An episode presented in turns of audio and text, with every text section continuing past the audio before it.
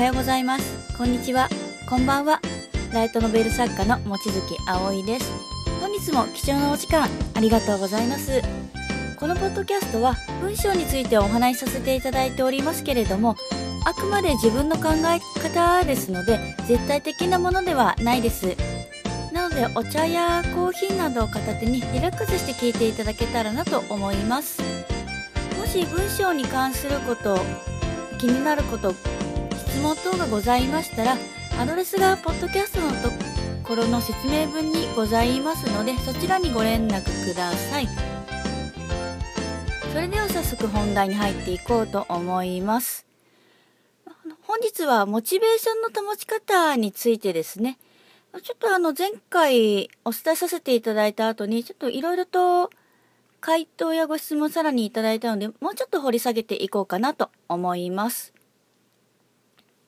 で前回はあくまで肉体面といいますか、あの、とっかかりの部分と、まあ、集中力のちょっと持続法だったんですけれども、まあ、今回はあの、精神的なモチベーションといいますか、そちらについてちょっとお伝えさせていただきます。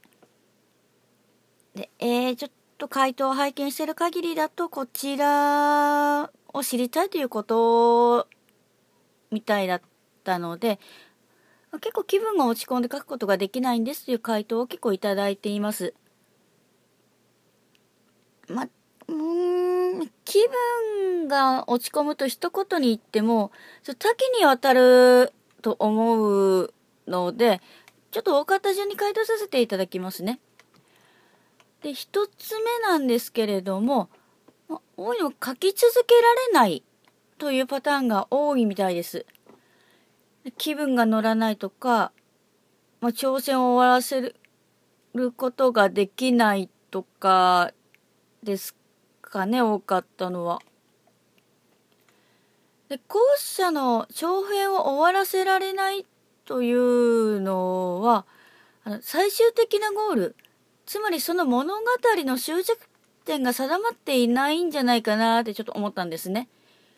まあ、例えば、終わりをバッドエンドで終わらせたり、ハッピーエンドで終わらすとか、あとはその書きたいテーマが何なの、何について書い書きたくてその物語を作っているのかとかなのですね。あとは別に小説じゃなくてもその一つに関してその一つの問題、まあ、商品でもいいんですけれどもそれについて何を伝えていきたいのかが全く定まっていないともうちぐはぐになってしまうというのもありますし最後まで書ききれないんじゃないかなって思います、まあ、テーマについてはネタを小説の場合なんですけれどもネタをつなぎ合わせて出てきたりすることもありますし、まあ、流れ的にこのテーマで書こうかな書いてた方がいいかなっていうああくまで自分の場合なんですけれどもそれで決まることがあるので、初めはもう物語を作ることに集中しちゃってるっていうのもありますね。なんかパズルみたいにいろんなペあのピースを組み合わせてもとりあえず放って放っておくっていうかあれなんですけど、とりあえず置いておいて、とりあえず作ってしまうっていうパターンですね。で、気分についてはちょっと根深い問題だと思うので、ちょっといくつかのパターンがあるように自分は思っています。まあ、単に書きたくないという時もあると思うんですね。まあ別にいい悪いではなくて人間なので、やっぱ仕方がないかなっていう部分もあると思います。でこれはどうしてそんな気持ちになってしまうのかというのを分析してみるといいいいかなと思うんですね。でたなんで書きたくないのかなって。単に面倒くさいのか時間がないのかとかですよね。時間に関しては隙間時間を見つけても対処するしかないです。時間はいくらでもひねり出せるので考えれば。例えば朝早起きするとか、まあ、逆に朝ちょっと苦手な方だったら1時間だけ遅くまで起きて書くとか時間に関してはどんな人も24時間しかないんですよ。なのでもどう使うかっていうしか、どうやって使うかしかも方法はないです、正直。魔法を使って、例えば1日を30時間にするっていうことはまず不可能なので、それはもう現実的に対処していただくしかないですね。とはいってもまあ難しいと思うんですよね。私も慣れるまでちょっと時間かかりましたし、で、これひねり出すコツなんですけれども、まあ、できない言い訳を探すんじゃなくて、勉強忙しいとか、仕事忙しいとか、家事が忙しいとか、どれも大切な仕事なんですけれども、何々だからできないっていう言い訳を探すんじゃなくて、じゃあどうすればできるようになるのかというふうに考えていただきますと、脳みそがその質問に対して答えを必死に探してくれるので、おのずと解決していく感じですね。実際自分もそのように解決しています。気がついたら朝早く起きて、文章書いてたりしてることをしょっちゅうなので。で、あの、厄介なのは、めんどくさいから書かないというパターンだと思うんですね。これも同じなんですけれども、どうして面倒に感じてしまうのかをちょっと分析してみていただきたいんですね。でやはり、あの、面倒に感じたからといって、自分はやっぱりダメな人間なんだっていうふうにはまず思わないでいただきたいんですね。そうなる必要はないので、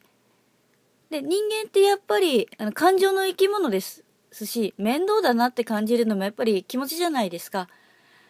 なのです。人間なんで持ってるのは当たり前なんですよ。で、その、いわゆるモチベーションの部分を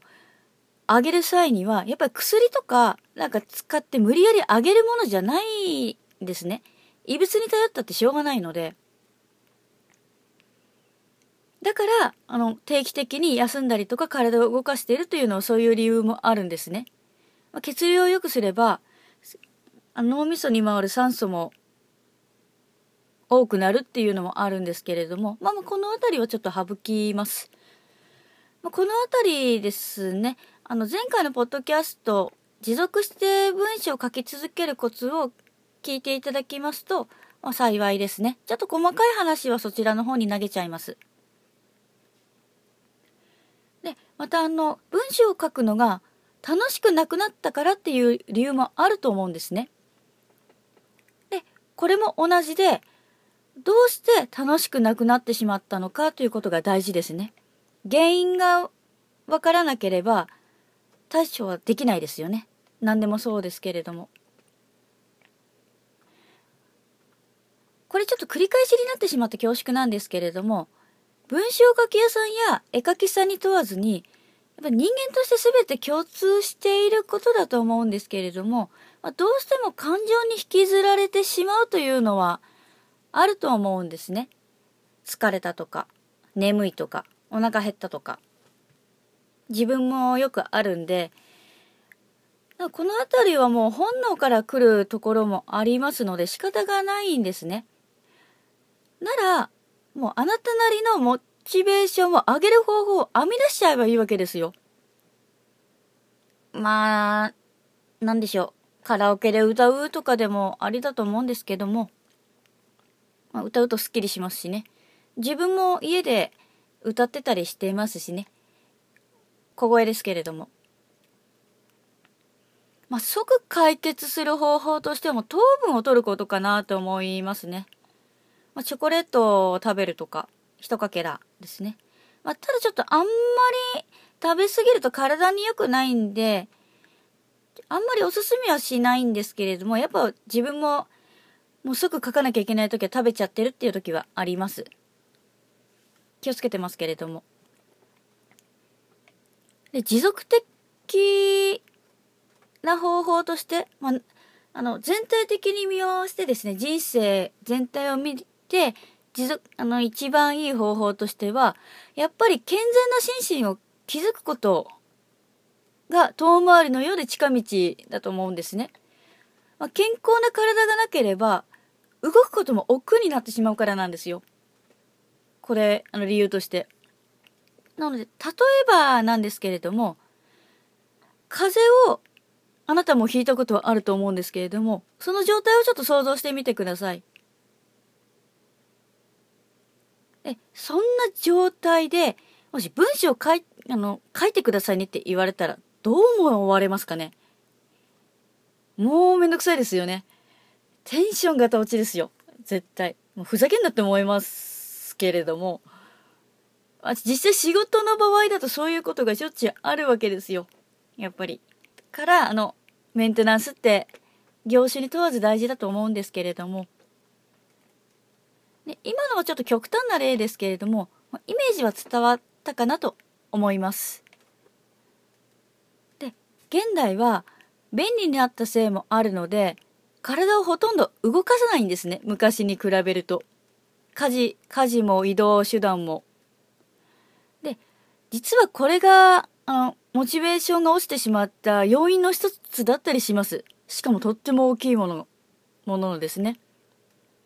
で、これによって引き起こされたものは、筋力不足により体力の低下を招いているんですよ。で、最悪、うつ病になってしまう可能性もなきにしもあらずだったりするんですね。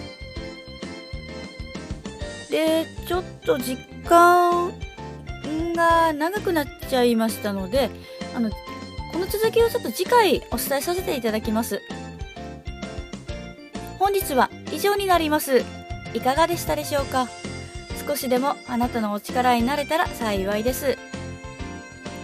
では本日はこの辺りで失礼させていただきます。またお会いいたしましょう。